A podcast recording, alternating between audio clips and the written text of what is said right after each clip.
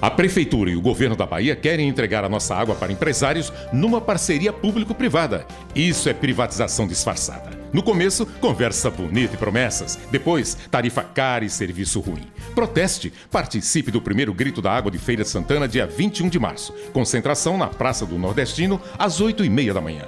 Privatizar a água é crime. Defender a água é defender a vida. Sindai. Sindicato dos Trabalhadores em Água, Esgoto e Meio Ambiente do Estado da Bahia.